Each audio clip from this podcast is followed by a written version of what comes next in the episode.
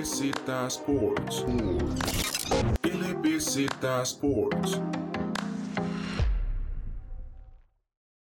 Hola, muy buenas. Bienvenidos a otro nuevo podcast de LBZ Sports. Como es de costumbre, vamos a repasar con ustedes otra semana de NFL, otra vez otra semana bastante interesante. Me acompaña, como es de costumbre, Andrés Biaut y tenemos un invitado especial en Nayid Aguilar, que es mi tío y es bastante aficionado de NFL. Entonces nos va a compartir durante este episodio su opinión. ¿Cómo están? Todo bien, pura vida, muchas gracias. Todo bien, echando aquí una semana más, eh, felices, felices. Bueno, aquí Andrés dice felices y yo sé porque ganaron el Fantasy de LBZ, ahí vi que va 3 a 1 ya, entonces está yendo arriba. Yo voy récord bastante negativo, me está yendo uno, uno ganados, tres perdidos, entonces por esa parte no estoy muy feliz. Pero bueno, comencemos con el primer partido y es un partido que tiene bastante historia porque fue el partido de la final de college hace unos años y es que se enfrentaban Trevor Lawrence y Joe, Burrow, dos jugadores que, bueno, Burrow es de segundo año ya en la liga, primer año lo hizo bastante bien, pero se lesionó y este segundo año está esperando hacerlo mejor con los Bengals y lo está haciendo porque tiene un récord negativo. Y del lado de los Jacksonville Jaguars llegaba Trevor Lawrence y, y un Lawrence que tenía ese esa espinita de querer ganarle a Burrow, pero un partido bastante parejo en, jueves por la noche, que se terminan llevando los Bengals. ¿Qué les pareció este partido? En lo particular, me parece que Jacksonville pierde, pierde una ventaja 14-0, lo cual no, no lo puedo mantener. En el caso de los quarterbacks, me, me parece que Lawrence, bueno, primer partido que, que, no sufre ninguna, ninguna intercepción, lo cual, lo cual pues quiere decir que va madurando en su juego dentro de la, dentro de la NFL, pero un partido muy, muy, muy ajustado. Eh, que, se define, pues yo creo que por, por el mejor equipo, ¿verdad? Em, igual Burrow con, sus, con su cuerpo de receptores, pues va, va mejorando pues cada día, cada día más. Sí, por mi parte, eh, como mencionaba Chandy, me llamó la atención esa batalla de, de quarterbacks, ¿verdad? Los, los, llamados a ser el futuro de la liga, eh, los número uno en los últimos dos drafts. Entonces, eh, llamaba la atención mucho por eso. Siento que, que que por un lado tenemos a, Trevor Lawrence con, con, un equipo que está en reconstrucción, con, con poco talento y, y, le cuesta un poco más, ¿verdad? Y, como mencionaba Najid, se vio un poco mejor. Y Burrow ya con, con ya con su año de, de, estar acostumbrado a los Bengals y a la NFL, jugando un, cada vez un poco mejor y, y, me llama la atención mucho estos Bengals porque siento yo que le pueden ganar a cualquiera en, en cualquier domingo si, si no traen su, juego bien, su, su, juego, su juego A. Entonces pueden ser peligrosos porque, digamos, e, en, papel puede decir, ok, los Bengals es un partido que se puede ganar. Bueno, si no traen el juego de verdad, eh, los Bengals tienen la ofensiva y una línea defensiva eh, competente para poder ganarle a cualquiera. También eh, un punto ahí a tocar es el, el coach de Jacksonville, Urban Meyer, que que tuvo ahí unos problemas después del partido y siento que, que está, está eh, más lejos de Jacksonville que, que otra cosa. Sí, un Trevor Lawrence que también es interesante porque pierde tres partidos seguidos y ya tiene peor récord de lo que tuvo en 40 partidos en college. En college tuvo 38 ganados y 2 perdidos y eso es increíble de la importancia del equipo que llega. Vemos a, a Mac Jones que tampoco es como que le está yendo tan bien, pero tiene mucho más opciones al llegar a un equipo de New England que está mucho más armado que Jacksonville, que sabemos que está en rebuild desde hace años y tratando de hacer un cambio. Un, partido que en realidad los Bengals responden muy bien y, y, tienen, y golpean cuando tienen que golpear, y es que en realidad Joe Burrow tiene más armas. Vemos que consiguen a, a Jamar Chase este año en, el draft y lo está haciendo bastante bien de rookie, es el tercer rookie mejor gradeado por Pro Football desde el 2016, después de Justin Jefferson y Terry McLaurin. Entonces es un buen, un buen acompañamiento ahí, receptores que desde que llegaron a la liga lo están haciendo bastante bien. No, y el, y el Tyren jugó súper bien, digamos, uh, CJ Usoma, dos, dos touchdowns, 95 yardas, la verdad que, que, tuvo un muy buen partido con, con catches eh, decisivos dentro de cada uno de los drives que, que, le permitieron, que le permitieron anotar. Es un jugador bastante grande también. La verdad es que a mí me gusta, me gusta mucho cómo, cómo juega el, el Tyrant de, de Cincinnati. Bueno, y ahora sí, pasemos a otro partido emocionante de esta jornada. Vamos a ir yendo cada vez a los mejores y es que tenemos un plato bastante fuerte de esta semana. Y primero pasamos al partido Carolina Panthers enfrentando al equipo de Dallas Cowboys. Los Panthers llegaban invictos y era de esos partidos, los Broncos igual jugaban contra los Ravens y ambos partidos era como un plato ya, un partido complicado para estos equipos, para ver si eran Mickey Mouse 3-0 o iban en serio. Y el equipo de Dallas le termina ganando a los Panthers 36 a 28 en un gran partido de Dak Prescott, que desde que empezó esta temporada lo está haciendo bastante bien. Lo decíamos la semana pasada que este partido, bueno, de semanas anteriores, que este partido va a ser para medir de qué estaba hecha la defensa de Carolina. Veníamos diciendo que lo venían haciendo muy bien contra el ataque terrestre y este era el, gran reto eh, en, su schedule, ¿verdad? Para decir, ok, si están de verdad o no están de verdad. Entonces decíamos, ¿qué va a hacer Dallas? ¿Va a atacar con su buen ataque aéreo o, o va a intentar, como ha hecho en los últimos partidos, eh, eh, en involucrar el ataque terrestre y, atacar con sus dos cabezas que son Ezekiel Elliott y Tony Pollard. Y bueno, eso fue lo que terminaron haciendo. El equipo de Dallas corrió la bola como quería contra Carolina y, y además Dak Prescott tirando muy, muy, muy eh, efectivo, completions y pocas yardas y, y se vio muy bien el, el, ataque de los Dallas Cowboys. Entonces dejaron en desnudo a, a los Carolina Panthers los dejaron un poco mal y, Dallas parece que se, se, va haciendo cada vez más ese contendiente por la nacional y puede asustar a, muchos, a muchos equipos en la nacional. Sí, a mí, a mí el partido me gustó mucho. Yo pienso que habla eh, bastante bien de Carolina, aunque perdiera. Eh, Sam Darnold, yo cada vez lo, lo, veo mejor, aunque, aunque tiene dos intercepciones, pero termina con cuatro touchdowns, dos lanzando y dos, y dos por tierra. Y me parece que cuando regrese McCaffrey, ese equipo de, de, Carolina va a ser un equipo bastante complicado, digamos, dentro de toda la conferencia.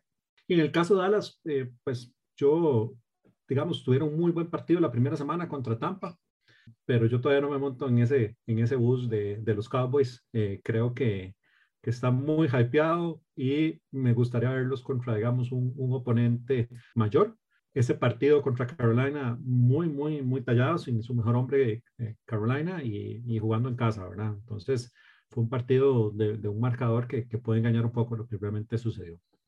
Si estaría aquí David presente en el podcast, estaría tirándole un enhache emitivo aquí porque es aficionado de Dallas y está montado en la carreta de Dallas desde que empezó el primer partido. Pero bueno, sí, es, es interesante eso Sam Darnold, lo está haciendo bastante bien y un dato importante es que es el quarterback con más touchdowns terrestres de la temporada hasta ahora. Sam Darnold no lo había mostrado en el equipo de los Jets y muestra las diferentes armas que tiene. Ahí con DJ Moore está teniendo una conexión muy buena. Robbie Anderson, que parecía que iba a ser el, receiver 1 por su historia con él en los Jets, no ha sido, ha sido DJ Moore, que es uno de los jugadores más talentosos después del catch.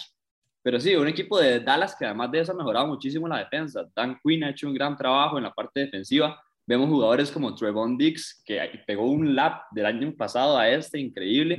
Era, era un. Sí, exacto. Cinco intercepciones en cuatro partidos. El año pasado no era un buen cornerback y es que sabemos que a los cornerbacks les cuesta un poco ese primer año y este segundo año ha sido bastante bueno.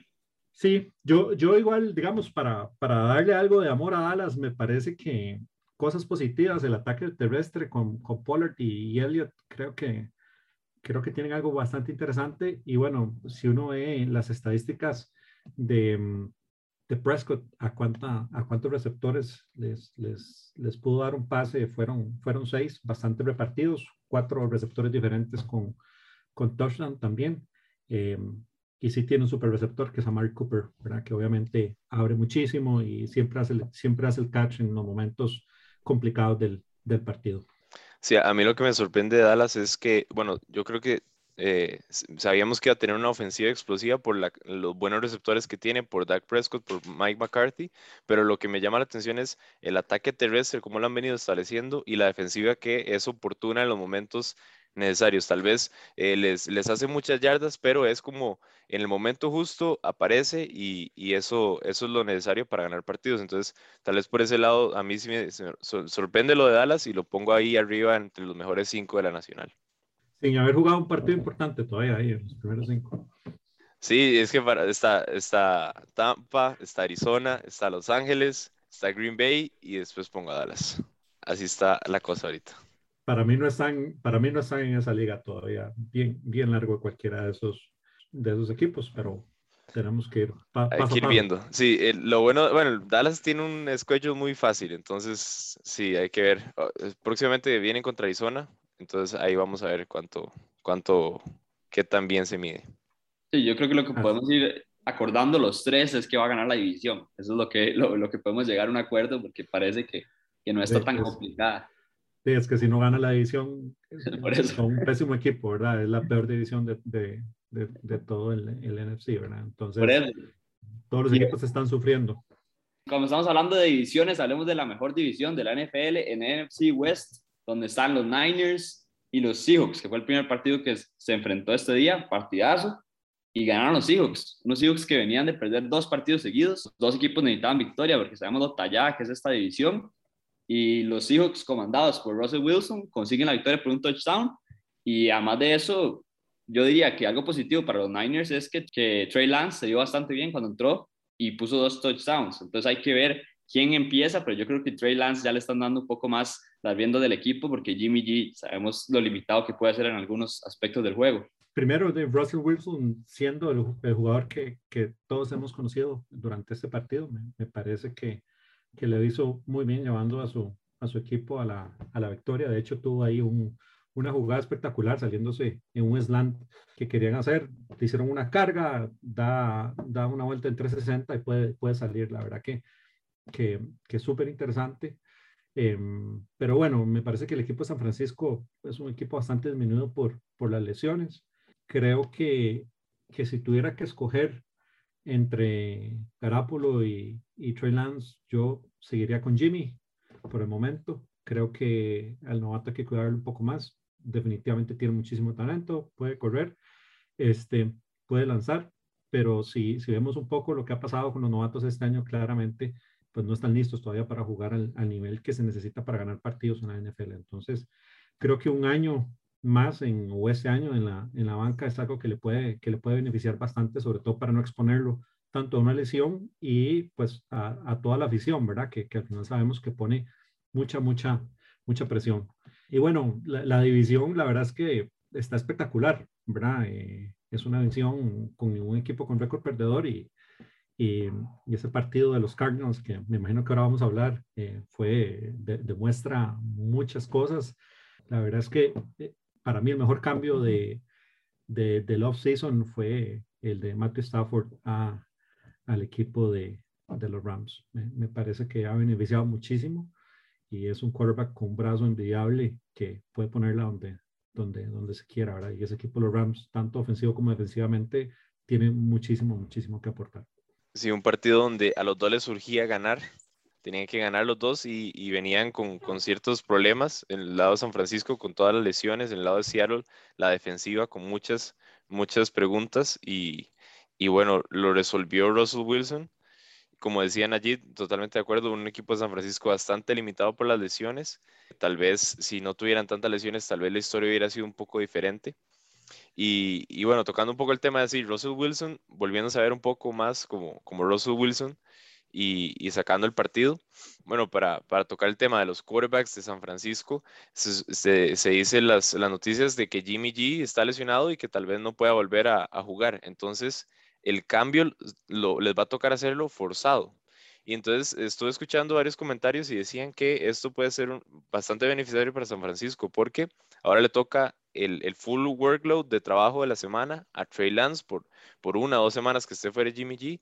Van a poder probarlo un poco para ver cómo está y si no sale bien, bueno, no hay, no hay hard feelings. Se sabe que el, el, titular es Jimmy G y va a volver cuando, cuando ya esté este, sano y, y va, los aficionados de San Francisco van a poder ver un poco de qué está hecho Trey Lance y en una temporada en la que yo creo que no ha comenzado exactamente como ellos lo imaginaban, tal vez pensaban que iban a estar un poco más competitivo y con todas las lesiones y, todo lo que ha estado pasando, tal vez eh, los aficionados de San Francisco empiezan a ver un poco más al futuro y ver de qué está hecho Trey Lance puede ser bastante beneficiario. Bueno, y para agregar de, de, los, de los Niners, tal vez el, el, hecho de que el ataque terrestre se haya sido tan disminuido por la cantidad de, de corredores que tiene lesionados hace que a Jimmy G se le complique aún más su lectura de juego y, y no tenga tantas posibilidades eh, a la hora de pasar y por eso tal vez se concentra en, en Divo Samuel. Un Trey Lance que vemos que jugó súper poco en, en, college, 18 partidos en realidad, 2020 jugó un partido nada más y como decían allí, de una universidad bastante pequeña, de North Dakota, entonces por esa parte también hay que darle un poco más de acción a Trey Lance, pero yo creo que es inevitable, vemos que el equipo de los Niners agarra a Trey Lance antes de que Mac Jones, y además de eso, cuando los equipos hacen esto, de agarrar un quarterback, ya teniendo uno que no está en sus últimos años, yo creo que dice mucho, y sí siento que le ha afectado bastante a Jimmy G. Vemos el caso, digamos, de Carson Wentz en los Eagles, agarran a Jalen Hurts, los Eagles, y cada vez se ve que Carson Wentz la autoestima y su, su trust en el equipo va bajando cada vez más y en él mismo. Entonces, por esa parte, creo que va a ser negativo para Jimmy G, pero hay que ver qué decide el equipo de Niners, que buena online tiene y, y buen juego terrestre debería tener, no lo ha tenido este año, pero la defensiva sabemos que siempre está también. Sí, sí. Yo creo que Jimmy G está bastante contento con haber sido el, el, segundo quarterback de Tom Brady en su momento, tradeado a San Francisco, le pagaron muchísimo dinero y aquí en adelante todo es ganancia para él. Eh, creo que es un, un, quarterback que le va a servir a San Francisco para hacer una transición. Me parece que es un quarterback de mediana tabla, eh, que puede controlar un juego, que definitivamente puede jugar, que tiene un brazo aceptable, pero definitivamente el futuro de San Francisco no pasa por él, ¿verdad? Em, y, hay que esperar. Yo creo que lo más importante en ese momento para todos los, para todos los aficionados de los 49ers es dejar que, que su quarterback eh, novato se desarrolle eh, correctamente, ¿verdad? Para no, para no apurarlo en, todo esto. Sí, todo lo vimos en, el Super Bowl contra Kansas City, que lo único, la única pieza que se decía que le faltaba a San Francisco era el quarterback, y, y por el lado de Trey Lance es un quarterback con mucho potencial, y tal vez no tan, tan buen piso, entonces hay que darle tiempo, no hay que apresurarlo y, y poco a poco, ¿verdad? Bueno, ahora sí, quedémonos en esta división, pero pasemos al partidazo de la semana. Dos equipos invictos y el equipo de Arizona Cardinals visitaba, ojo, que visitaba al equipo de los LA Rams ahí en ese estadio tan bonito y le pegó, le pegó durísimo, le, le ganó 37 a 20 al equipo de Matthew Stafford. Yo creo que es la, la sorpresa de la jornada. ¿Y, ¿Y qué les pareció este partido? Bueno, ese equipo de Arizona, la verdad es que a mí me gusta muchísimo. Está haciendo algo que, que el año pasado no hacía, que es poder cerrar partidos y ganar partidos. Eh, están invictos, único invicto en la NFL. Y tal vez es un equipo muy bien balanceado, ¿verdad? Tiene un, ataque que, que, si vemos cómo corrió el, el, domingo, 120 yardas, Chase Edmonds, eh, James Conner 50, después de su paso por Pittsburgh con dos touchdowns. Murray obviamente siempre es una amenaza, 39 yardas y el equipo de receptores es de élite entre DeAndre Hopkins y AJ Green y tuvieron más de, de, siete diferentes receptores el domingo y Murray siendo, siendo un jugador determinante, muchísimo más maduro con dos touchdowns y 268 yardas. Creo que es un candidato muy, muy fuerte para poder llegar al Super Bowl. Y definitivamente, digamos, la línea o, o todo, toda la parte defensiva, su, su, su, unidad defensiva ha mejorado muchísimo y con JJ Watt se, se nota que, que, ha tenido gente de experiencia para poder eh, trabajar y sobre todo desarrollarla. Y en el caso de los Rams, me parece que es un equipo que también por ahí anda la, probablemente la final, la final del NFC. Eh, como les decía, Stafford me parece que fue, que fue el mejor cambio dentro de toda la NFL en, en el off-season. Y tiene un par de jugadores que se tienen que, tienen que regresar a la alineación, pero veo un equipo de los Rams muy, muy fuerte y, y está para pelear bastante entre todo el NFC. Sí, a mí lo que me deja este partido es, es ver el partido de resaca de la victoria para Los Ángeles Rams después de ganarle al contendiente, al favorito de la NFL y estar tan arriba.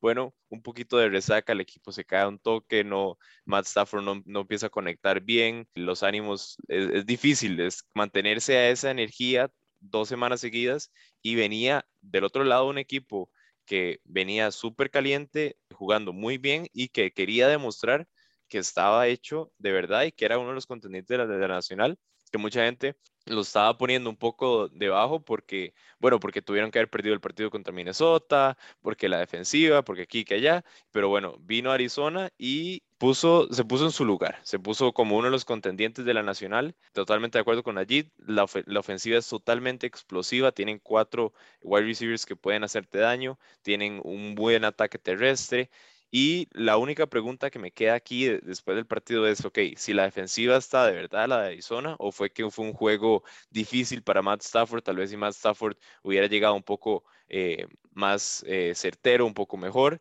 la defensiva de Arizona no se hubiera visto tan bien, pero fue un blowout que fue eh, más grande que lo que dice el, marcador. Entonces, un poco de lo que la, la NFL, ¿verdad? Es muy difícil mantenerse invicto. Estoy seguro que Arizona ahorita pierde uno y ya se nos van todos los equipos invictos de, de la NFL. Más con esa división, es que esa división está complicadísima. Vemos que parecía que Arizona iba a ser el peor equipo de esta división esta temporada. Y, peor me refiero a quedar ahí en 8-8, bueno, en este año 9-8, por ahí. Entonces, por esa parte, eso es increíble esta división. Y en la parte de receptores hay que hablar también de Rodell Moore, el rookie que lo está haciendo muy bien, llegó bastante bien a este equipo. Christian Kirk, que sigue siendo una amenaza profunda, bastante buena. Y un equipo de Arizona que, como ustedes dicen, tiene de los mejores cores de receptores, yo creo que de la liga en este momento. De Andrew Hopkins ni siquiera está siendo factor. Y unos Cardinals que están, han metido en, todas las semanas más de 30 puntos. O sea, este equipo hay que ganarle en un shootout. Vemos que los Niners son los próximos que se van a enfrentar. Y el que juegue Trey Lance Jimmy G va a tener que tirar un montón porque este equipo hay que anotarle. Y un equipo de los Rams que pensábamos que le iba a poder pegar a, a Kyler Murray o por lo menos llegarle, no lo logra y porque Kyler todos sabemos lo que puede hacer con el juego terrestre. Yo creo que es lo más parecido que hay a Russell Wilson y eso es lo que tiene. Como dicen allí en el partido de Seahawks, Russell Wilson haciendo un 360, quitándose las marcas y tirando un pase. Yo creo que Kyler también lo puede hacer de esa parte y lo hizo contra el equipo de los Rams. Y un Matthew Stafford que en esta parte le, le, marcaron muy bien a Cooper Cup y no se vio tan bien en esa parte. Entonces hay que ver qué otros receptores le puede tirar. Robert Woods no ha tenido una buena temporada, pero son dos equipos claramente contendientes. Y de acuerdo con, con Andrés, que si, que si la defensa estaba o no, pues me parece que la pérdida de Chandler Jones obviamente es algo que, que afectó mucho esta defensa, pero más allá de, de una defensa física, ¿verdad? Me parece que es una defensa que aprovecha oportunidades y que siempre está lista para, pues, para poder robar una bola. Como, como se dice a veces, e, es una, es una defensa que no se quiebra, ¿verdad? Se, se pandea, se pandea y generalmente termina de sacar la tarea. Yo creo que Arizona es uno de los mejores equipos en este momento dentro de la NFL. Lastimosamente estamos muy al principio de la temporada, ¿verdad? Eso es algo que puede jugar un factor importante después. Hemos visto muchísimas veces que los equipos que, que empiezan bien no necesariamente terminan bien por varios factores, pero bueno, hay que darle tiempo a tiempo. En este momento están en top of the league. Sí, díganle a los Seahawks de la temporada pasada, ¿verdad? Que en este momento parecían que era el mejor y terminaron bastante mal, hay que ver cómo sigue. Pero bueno, en, la, en, la, joven temporada, para mí el, MVP de la joven temporada ahorita es Kyler Murray, entonces eso habla muy bien de, de, lo, que es, lo que lo viene haciendo Arizona. Sí, bueno, para mí Tom Brady, pero por ahí parecido, este, Andrés, por ahí parecido. Bueno, y ahora vamos con el partidazo de la semana, un partido prácticamente del calendario, cuando lo vean a principio de año, de los partidos más esperados, yo creo que hasta el más, y es que el equipo de Tampa Bay visitaba a los New England Patriots y era el regreso de Tom Brady a Gillette Stadium. unas escenas increíbles, volverlo a ver en ese estadio, y además de eso era el único equipo que le faltaba ganarle, ¿verdad? Entonces, bastante interesante el partido y el reencuentro con Bill Belichick, y se lo llevan los Bucks pero talladísimo. Por, dos puntos, 19 a 17, y no sé, ¿ustedes pensaban que iba a ser así de parejo este partido? Yo no. Definitivamente me sorprendió mucho, digamos, cómo se desenvolvió. Los, los que en algún momento hemos ido al estadio Foxborough, sabemos que es un clima complicado. Yo esperaba que, que como era un partido a principio de octubre, no, no, no estuviera, digamos, las condiciones tan problemáticas que a veces tiene el estadio, pero estaba lloviendo mucho, muchísimo viento. En los primeros dos cuartos vimos muchas imprecisiones de los, de los dos quarterbacks y realmente yo esperaba que, que Tampa arrasara. Me parece que hizo falta Gronkowski. Eh, claramente, digamos, en, en algún momento cuando presionan, cuando viene el blitz sobre Tom Brady, su válvula de escape siempre ha sido él y claramente estaba con Brady, estaba un poco desfasado. Pero bueno, me parece que un planteamiento de Bill Belichick defensivo muy bueno. Eso no es algo que nos tenga que sorprender a ninguno. Me parece que claramente es eh, el mejor entrenador de la historia, así como Tom Brady es el mejor quarterback de la historia, sin, sin ninguna discusión. Este, pero yo sí pensaba que Tampa, porque se ríe Andrés, ¿usted cree que hay otro mejor que Tom Brady, digamos? Eh, podemos hablar de siete anillos y otro montón de cosas, de récord en yardas, digamos, no, no creo que debamos de gastar mucho tiempo en eso. Pero bueno, entonces, eh, sí, Bill Belichick plantea un gran partido. Su hijo, lo pudimos ver en los, los que vimos el partido en, en, las laterales, pues ya como, como el, el coach de linebackers y, y, realmente casi como coordinador defensivo. Me parece que hicieron un planteamiento para poder quitarle armas a Tom Brady, sobre todo a lo profundo. Vimos a Evans que no hizo ninguna recepción profunda y después del segundo cuarto prácticamente es como si no hubiera jugado. Antonio Brown también, recepciones muy, muy cortas. Y la verdad que el partido lo saca Fournette con un ataque terrestre importante y en las últimas dos series ofensivas de los Patriots, aunque fueron field goals, sí Tom Brady pudo tener un poco más de, de tiempo, ¿verdad? Eh, lo, lo, vimos con un poco más de ritmo eh, dentro, de sus, dentro de sus ofensivas.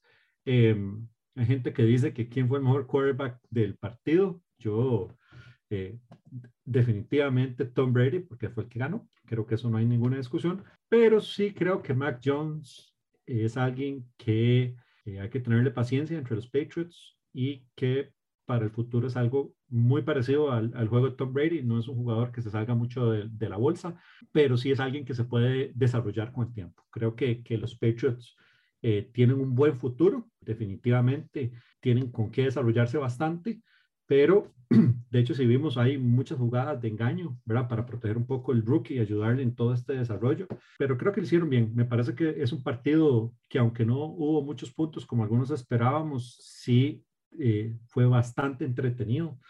Me gustó mucho, hay una estadística bien interesante que al final Tom Brady completa pases a siete, siete diferentes receptores, nuevamente Tom Brady haciendo, siendo él, y algo que eh, yo no esperaba durante el partido era que Richard, Richard Sherman jugara claramente muy fuera, muy fuera de ritmo, ¿verdad? Por estar fuera tanto tiempo. Lo atacaron. Creo que del 1 al 10 se sacó un 6, pero este equipo de los Patriots eh, en esta temporada no, pero y la otra tampoco, porque todavía los Bills, eh, digamos, están, están muy bien, pero en dos o tres años creo que, creo que es algo que, que, que van a causar algún impacto. Y Tampa definitivamente, pues lo vamos a ver probablemente en el Super Bowl, ¿verdad? Nuevamente. Richard Sherman que recupera un fumble, ¿verdad? es increíble que un jugador que esté tan fuera de ritmo tenga que jugar y ahí muestra la carencia que tiene en el equipo de Tampa, que hasta ellos saben, por eso fueron a conseguir a Sherman, que tiene bastantes problemas ahí fuera de las canchas, que mejor no hablar de eso. Pero bueno, entra, consigue un fumble y como dicen ayer, jugó todo el partido, fue atacado bastante.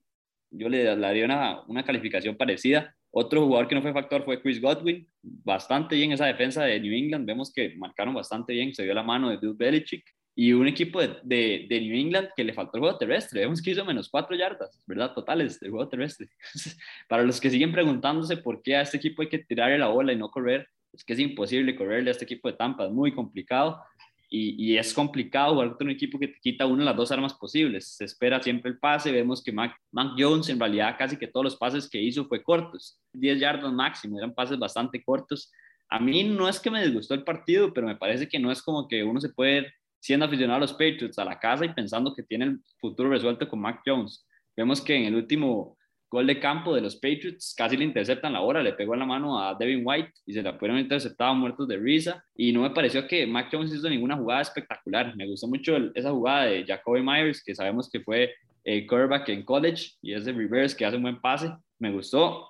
Y un equipo de los Patriots que sabemos que tiene esa creatividad, es un equipo que se equivoca muy poco entonces es complicado ganarle y en realidad todos los partidos de esta temporada el equipo que le ha ganado ha sido por pocos puntos. Entonces son unos puntos positivos para un equipo que claramente ya no tiene su estrella en quarterback. Sí, yo creo que de la semana pasada, el lunes, pensábamos que Tampa iba a ganar por 20, tal vez el martes pensamos que Tampa iba a ganar por 17 y ahí iba bajando un poco, pero nadie se imaginó que, que iba a ser un partido tan cercano. Pero bueno, eso fue un poco de irrespeto hacia Bill Belichick porque llegó e hizo el planteamiento que, que solo un GOAT puede hacer como es él en el cocheo. Y lo que es la NFL, ¿verdad? El mismo partido donde Tom Brady iba a pasar a Drew Brees por yardas, es el mismo partido donde él vuelve a Foxborough por primera vez, vuelve, se encuentra con su afición, se encuentra con los Patriots, entonces como lo que dicen, es la mejor serie que puedes ver, bueno, ahí, ahí está todo el drama y todo, ¿verdad? Si no, no sé qué, qué pensó Najit cuando vio el, ese brazo tan helado que hizo Bill Belichick al final con Tom Brady, me pareció bastante interesante. Pero bueno, hablando del partido, muy bien Belichick confundiendo a Brady. ¿Cuántas veces hemos visto a Brady confundido? Eso es muy difícil. ¿verdad? Es un, es un jugador que, que al menos, aunque, aunque no le estén saliendo las cosas bien, se ve que todo lo tiene controlado, que todo lo tiene medido, que sabe que todo lo que está pasando en la cancha. Bueno, Belichick logró confundir a Brady, ¿verdad? Y eso que jugaron tantos años juntos, entonces inventar algo nuevo que él no podía ver, este, bastante llamativo para Belichick. El segundo, lo segundo que me deja la, el, el partido es por qué patear la bola ahí en ese momento es una decisión muy questionable. A, mí lo que me dice es cuál es la, confianza que tiene a Mac, Jones, Bill Belichick, porque perfectamente yo creo que la mayoría de los coaches en ese momento, en esas condiciones de juego tan difícil, ese kick, hubieran ido a, jugarse en cuarto, ¿verdad? Bueno, yo, yo, Andrés, varias cosas. Eh, el abrazo me parece que es algo normal. Digamos, Bill Belichick no es una persona muy infusiva, por lo menos en, digamos, con las cámaras y en general. Ahí el gossip es que estuvieron 20 minutos solos y después, después hablaron, se hicieron amigos y parece que ya van a, van a parar el beef entre ellos. Que me parece que es algo natural, ¿verdad? Si, si nosotros vemos eh, cuál tipo de relación en 20 años no hay peleas o no hay, o no hay problemas, ¿verdad? Eh, yo creo que se habla mucho de, de que no terminó bien, pero como cualquier cosa en la vida, uno tiene que terminar. Dos, sí creo en algo que, que definitivamente es cuando uno lee el libro de Tom Brady y, ve cómo ha tratado su cuerpo, definitivamente no es algo normal dentro de, dentro de lo que sucede dentro de la NFL y probablemente hay un choque generacional con Bill Belichick que fue difícil de, subsanar, eh, pero uno no le puede quitar a ninguno de los dos de grandeza. Creo que Brady sin Belichick no sería lo que soy y definitivamente Belichick sin, sin Brady tampoco. Entonces, yo creo que como todo, eh, en unos cuantos años solo nos vamos a acordar de, de, los anillos, ¿verdad? Que eso es bien importante. En cuanto a la patada, yo, vamos a ver, yo no sé si es falta de confianza en el novato, pero sí creo que, que no está listo, ¿verdad? O sea, definitivamente no es alguien espectacular, ¿verdad? Es, es, un, es un novato que debe controlar el juego, que poco a poco probablemente va a poder eh, utilizar un poco más a lo profundo de ese brazo que tiene, pero en este momento lo que, lo que tiene que hacer es disminuir la velocidad del juego para él poder jugar mejor. Eh, tener un pateador, creo que con más de 35 field goals anotados consecutivamente, o sea, el field goal casi entra, ¿verdad? Eh, pegó en el poste. sí, sí condiciones, condiciones difíciles, pero, pero casi, casi aunque hubiera entrado, hubieran quedado 59 segundos para Brady y solo necesitaba un field goal. Entonces, por eso también es una decisión muy questionable, porque aunque hubiera entrado, las, las posibilidades de, ganar no eran eh, tan altas como si se lo hubieran jugado y tal vez se hubieran acercado, bajado el reloj y asegurado el, kick, ¿verdad? Dos timeouts tenía también. Sí, Lo, lo, bueno de ese comentario, Andrés, es que reconoce la grandeza de Brady, ¿verdad? En cuanto 59 segundos es una eternidad para poder este, ganar el partido. Pero eh, me parece que es una apuesta. Eh, creo que él apostó, lo puedes ver de dos maneras, que no le tiene confianza a, su quarterback o le tiene confianza a su pateador. Eh, creo que estuvo muy cerca de anotar. Fue una gran patada y, y realmente, pues, New England también, si ves la historia, eh, pues gran parte de sus partidos siempre los ha ganado con, con pateadores en, en, los últimos minutos, ¿verdad? y en condiciones deplorables. Así es, ¿verdad? Vinatieri y Gutkowski, digamos, eh, han ganado partidos así siempre. O sea, no es algo anormal dentro del, del, del play calling de, de, de, Belichick, sobre todo para un, para un quarterback con tan poco tiempo en la liga, ¿verdad? No es lo mismo esa jugada con, teniendo a Tom Brady atrás con 20 años dirigiendo el equipo, ¿verdad? Creo que Creo que él también está protegiendo a su quarterback para, eh, de los reflectores, ¿verdad? Sobre todo para no... exponerlo demasiado. Así es, así es. Y, y, para terminar con este partido, también quería tocar el punto de la defensiva de los Buccaneers, que, que tiene muchos signos de pregunta y más que todos en la, en la secundaria, ¿verdad? El, hablaba Chandy, muy bien contra ataque terrestre. Bueno, la secundaria ahí, como muchos signos de pregunta, otro, otro lesionado a la lista de lesionados, entonces tal vez por ahí están las debilidades, ¿verdad? Que un equipo que tal vez en, por papel no tenía debilidades, bueno, se están viendo algunas en ese lado.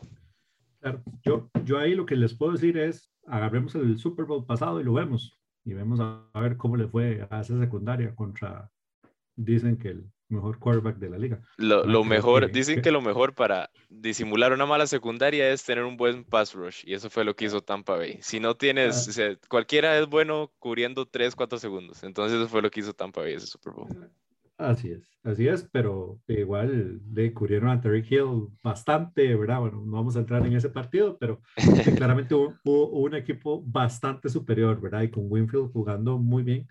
Creo que sí, tienen muchos lesionados, hay que ver, la temporada es joven, ¿verdad? Y, y recuerden que todavía hay, hay espacio tanto para, para firmas de gente que, que no está en ningún equipo como para cambios. Y ahí yo creo que eh, hay que esperar la evolución de, de los jugadores y de las lesiones, sobre todo.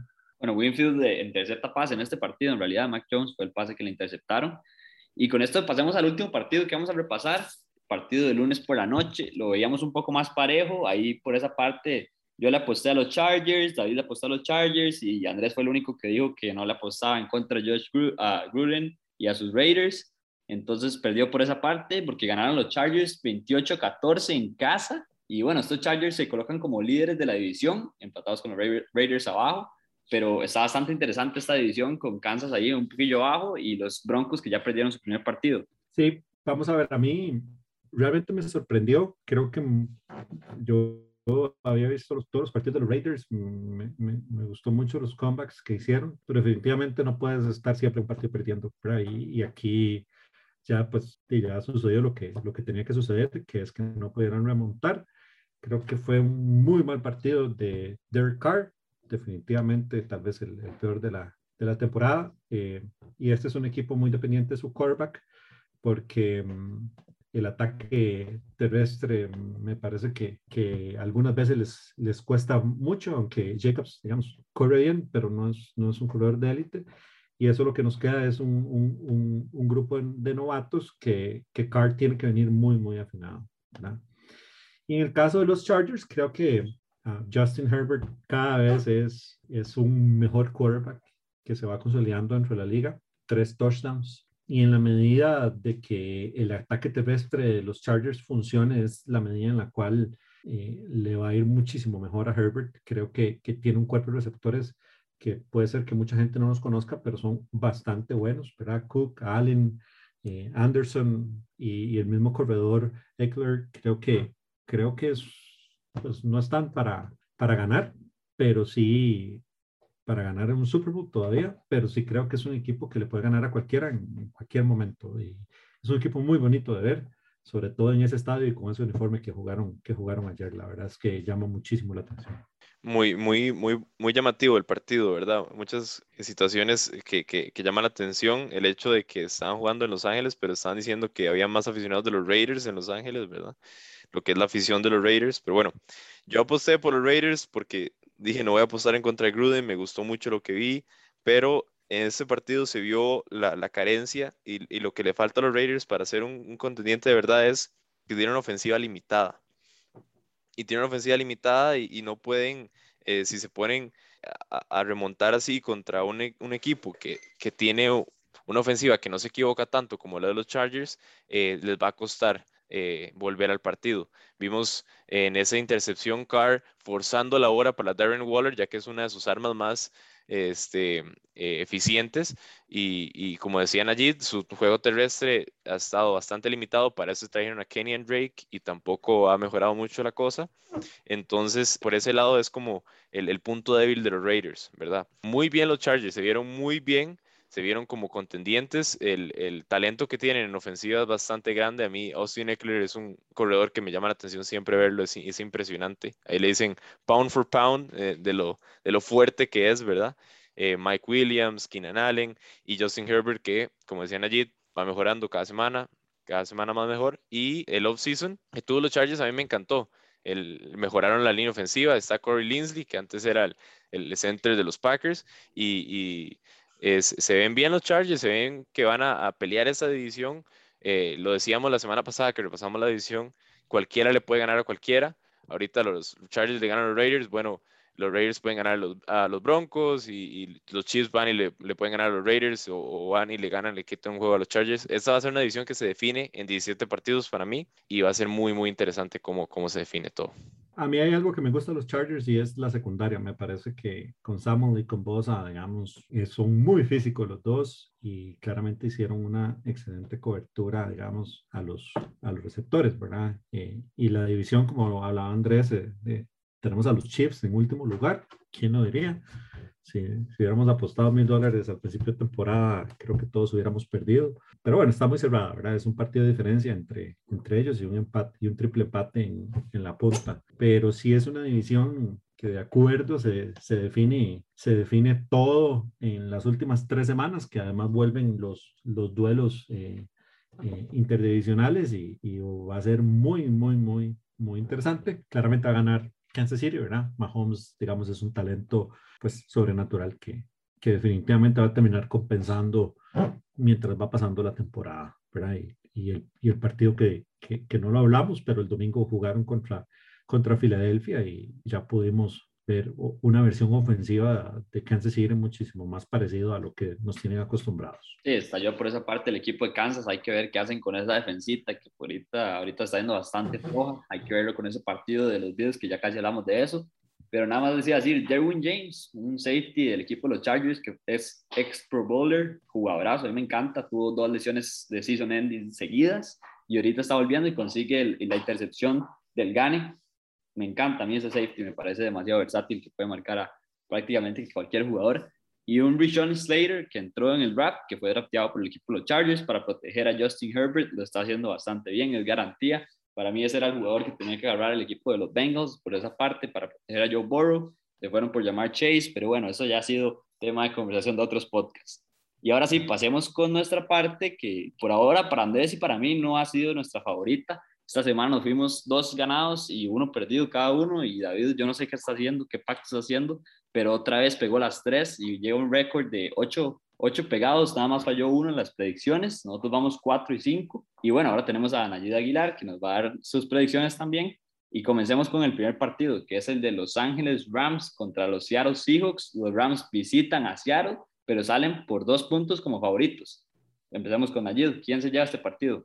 También los Rams, dos y medio, definitivamente. Creo que, que el equipo va, va a regresar y sobre todo ese equipo de Rams, a los que nos gusta ver defensas, la verdad es que es una defensa espectacular. Creo que Russell la va a pasar mal, esa, digamos, su línea, su línea ofensiva no, no lo va a proteger lo suficiente y siempre va a andar corriendo, ¿verdad? Y ese es un problema que Seattle no, no ha podido solucionar y que al final, para mí, si, eh, al final de esta temporada, Russell Wilson termina saliendo de Seattle porque no tiene ni las armas ofensivas que se necesitan ni protección suficiente. Así que los Rams van a, pues no puedo decir que los van a arrasar, pero sí los van a pasar por encima físicamente a Seattle. Andrés, ahí bajo con hot take, ese, esa predicción de Nayib. sí, sí. Bounce back game de los Rams también, deme a los Rams a mí y, totalmente de acuerdo con Nayib. Russell Wilson va a correr por su vida y la defensiva de los Seahawks la va a ver feo contra Matt Stafford después de este partido que estuvo un poco complicado. Por mi parte, yo también me tengo que quedar con los Rams. Es complicado ver equipos de este calibre perder dos partidos consecutivos. Vemos que el de los Chiefs, esa pérdida consecutiva fue una cosa que casi que nunca pasa pero creo que los Rams van a sorprender a los Seahawks en casa y esa división se va a poner cada vez más allá. Vamos con el siguiente partido y es el de los Browns que visitan a los Chargers y el spread está a este momento está igual. ¿Qué opinan de este partido? Este es un dolor de cabeza. Sí, este está difícil. Mírenme los Browns con su ataque terrestre de Hunt y Chops. Sí. No falta le falta quarterback a ese equipo, lástima que, digamos, no, no, Makefield no, no le hace falta accuracy, ¿verdad? O sea, no, él eh, falla el partido del domingo, tenía Beckham Jr. libre para, para terminarlo y fueron, fueron a, a, cortarle la garganta al equipo de Minnesota y no lo lograron. Al final terminaron ganando, pero Mayfield al final le, le hace falta poner la bola en el lugar correcto. Pero aún así, déme los Browns. Yo creo que también voy igual que Najid. La defensiva de los Browns se ha visto muy bien y y entonces yo creo que tal vez eso le puede generar un poco de problemas a los Chargers. Pero dicho eso, voy con los Browns, pero si los Chargers ganan este partido, yo creo que ya ahí sí se ponen contendientes. Entonces hay que, hay que verlo eh, hay que verlo de cerca. Y deme a Miles Garrett para jugador defensivo del año. Cada, cada predicción de Najid va con hot take ahí. Se, se lo regaló más Nagy, pero bueno, está bien. Ah, En ese partido. está bien. Bueno, por mi parte, yo me voy por la sorpresa. Aunque sean los spreads iguales, yo creo que los Chargers pueden imponerse con los Browns. Va a ser un partido complicadísimo. Ojalá Joey Bosa pueda presionar a Baker Mayfield, porque, como dijo Najid, que, que le gustan bastante los Browns, dijo, ese es el punto débil de este equipo. Mayfield, que fue primera selección global y no ha jugado como tal desde que llegó a la liga. Entonces hay que ver qué puede hacer este equipo de los Browns, que sí sabemos que tiene gran defensiva y uno de los mejores juegos terrestres de la liga. Y bueno, entonces por esa parte me voy con los Chargers. Creo que ahí Justin Herbert va a hacer un poco de daño. Vamos con el último partido, otro partidazo, el partido de la semana. Este va a ser una, un reprise ahí de, del AFC Championship del año pasado, que también estuvo buenísimo. Y los Bills visitan en Arrowhead Stadium a los Kansas City Chiefs. Los Chiefs son favoritos por dos y medio. Y bueno, Josh Allen todavía no le ha ganado a Patrick Mahomes, ¿verdad? Nada más voy a dejar ese dato por ahí. Pero ¿quién gana este partido? Esto los dejo a ustedes opinar primero, a ver qué tal. Dele. Yo, yo quiero decir los Chiefs, pero, pero Josh Allen viene muy bien, los Bills vienen muy bien y bueno, Lamar Jackson le ganó su primer partido a, a Pat Mahomes. Yo creo que tal vez es, es la hora de Josh Allen para ganar su primer partido a los Chiefs. Voy con los Bills. Por mi parte, yo no le he puesto a Patrick Mahomes en contra y en casa tampoco. Creo que le va a ganar al equipo de los Bills. Unos Bills que vienen muy bien defensivamente. Hay que recalcar eso, que defensivamente vienen bien y que ofensivamente están metiendo 40 puntos por partido. Ha sido increíble desde esa pérdida contra el equipo de los Steelers. Han estallado la ofensiva de los Bills, pero unos Kansas City Chiefs que yo sí creo que siguen siendo ahí los favoritos del AFC y ya van a bajar un poco y poner los pies sobre la tierra al equipo de los Bills con este triunfo. A mí, deme a Buffalo ganando en Kansas City. Creo que Josh Allen cada vez eh, deja de ser una promesa y se convierte en una realidad. Este, el ataque terrestre de los Bills a mí me gusta con Singletary y su cuerpo de receptores, aunque no tiene ninguno que sea élite, es un cuerpo bastante completo y su defensa va a poner a correr a Patrick Mahomes. Así que para mí este es un duelo que, que se va a ganar en la línea. Definitivamente, si Mahomes le va a tener tiempo para, para poder tirar la bola, pues probablemente Kansas City eh, son su- sus mayores oportunidades. Pero me gusta Buffalo, siempre hay una primera vez y más que va a ganar de visita esta. Para ganar Kansas City, para mí tiene que meter como 45 puntos, entonces por eso yo voy con Buffalo. Sí. Sí, eso, eso, eso, es un, eso es un gran punto. Yo, yo sí pienso que el partido va a ser de alto, alto puntaje, pero al final Kansas City en cada uno de sus partidos, como bien lo dice Andrés, tiene que meter muchos puntos porque su defensa va de mal en peor y le puede pasar un poco lo, lo que le pasó a los Raiders esta, eh, el partido pasado. Siempre va atrás y en algún momento no te a recuperar. En este caso siempre tienes que meter muchos puntos y en algún momento no los vas a meter porque te topas un equipo muy fuerte defensivamente, sobre todo ese equipo de Búfalo, muy, muy enrachado. Y con sangre en el ojo, ¿verdad? Eso, eso no hay que olvidarlo en, en este tipo de juegos dentro de, la, dentro de la NFL. Saben que se están jugando un poco más que un partido de temporada regular.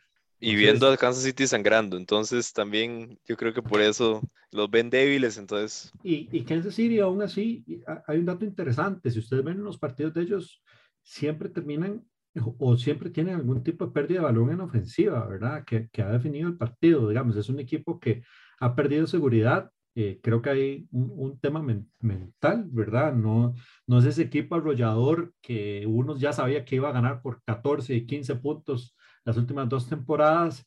Y creo que hay cierta resaca del, del Super Bowl que, que no hay que perder de vista, ¿verdad? Hay un equipo de Kansas que sufrió en ese Super Bowl, vemos que le pasó por encima al equipo de Tampa.